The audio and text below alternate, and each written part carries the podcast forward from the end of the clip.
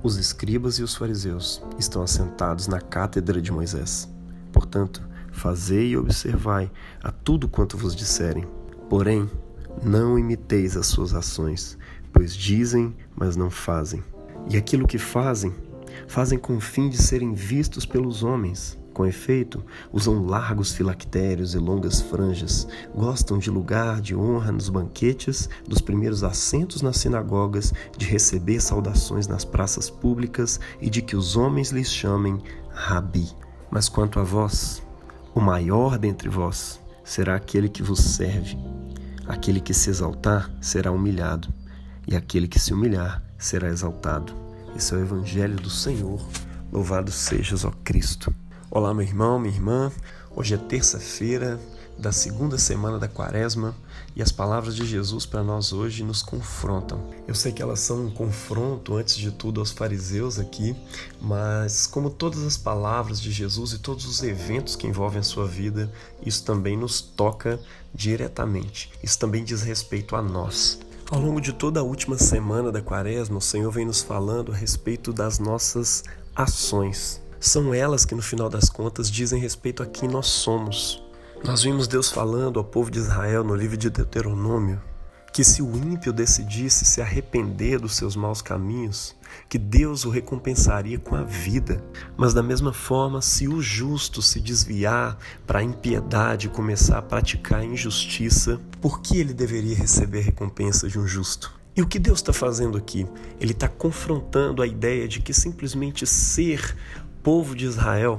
E aí isso vale para nós também, né? Ser cristão, ser pertencente ao hall de membros de uma igreja, ser praticante até certa medida de uma cultura cristã, isso não nos torna justos diante de Deus. Isso não nos torna filhos de Deus. Na última semana nós vimos Jesus confrontando seus discípulos dizendo que se eles quisessem ser filhos do Pai celestial, eles deveriam imitar o nosso Pai aquele que abençoa com chuva e com sol a terra do ímpio e do justo, que faz o seu sol nascer sobre justos e injustos, sobre maus e bons, e que, portanto, ser filho de Deus não é amar o seu próximo simplesmente, mas também amar o seu inimigo, cuidar das necessidades mais básicas dele, assim como Deus cuida das necessidades mais básicas, tanto do ímpio quanto do justo.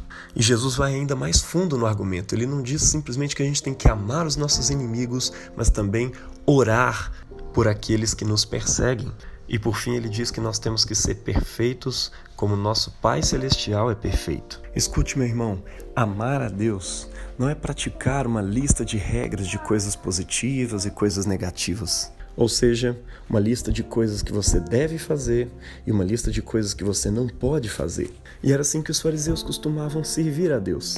Não por meio de um amor que pudesse levá-los a serem imitadores de Deus de fato, mas como meros cumpridores de regras, numa relação contratual, onde cada um deve cumprir a sua parte e aí eles estão numa relação de troca, de barganha com Deus. E nós vimos em outra profecia Deus questionando o povo, dizendo: Olha, vocês querem ainda ser abençoados? Entendam, embora vocês sejam descendência de Abraão, o povo chamado para ser santo, vocês são ímpios porque a prática de vida de vocês é ímpia. A única forma possível de cumprir os mandamentos é da perspectiva do amor. Se você simplesmente cumpre os mandamentos sem um amor sincero por Deus e que te leva a um verdadeiro amor pelo próximo, todas as suas ações são meras formas de mostrar para os outros que você é um filho de Deus, que você é um salvo, que você é um eleito mas no fundo o seu coração está cheio de rapina, cheio de ódio. Na última semana nós vimos Cristo confrontando os fariseus nesse sentido também. Do que adianta dizer eu não adultero, porque a regra diz que eu não posso adulterar, mas no fundo do coração você deseja todas as mulheres. E para Deus, que sonda os corações, você é um adúltero. E não adianta tentar resolver isso com sacrifícios, porque Deus não deseja sacrifícios. Como diz as duas leituras dessa terça-feira, o que Deus deseja é um verdadeiro arrependimento diante dele. Arrependimento é concordar com Deus. E mais uma vez, isso envolve o nosso coração, ou seja, o nosso amor por Deus. Não tem como você concordar com Deus a quem você não ama de verdade. Concordar com o que ele tem a dizer a respeito de você envolve um amor pela lei de Deus. Como diz o salmo de hoje, o salmo 50, do que adianta divulgar os meus mandamentos e ter a minha aliança na boca, uma vez que detestas a disciplina e rejeitas as minhas palavras? Isso envolve humildade para ouvir aquilo que Deus tem a dizer a respeito de nós. É por isso que no final do evangelho de hoje Jesus diz que aquele que se exalta será humilhado, mas aquele que se humilha será exaltado. Quem você tem sido, meu irmão? Vamos ouvir a palavra de Jesus para nós hoje. Essa palavra que penetra até o ponto de dividir alma e espírito e discernir os pensamentos e propósitos do coração. Quem nós somos diante dessa palavra? Será que nós temos amado a Deus somente de palavra?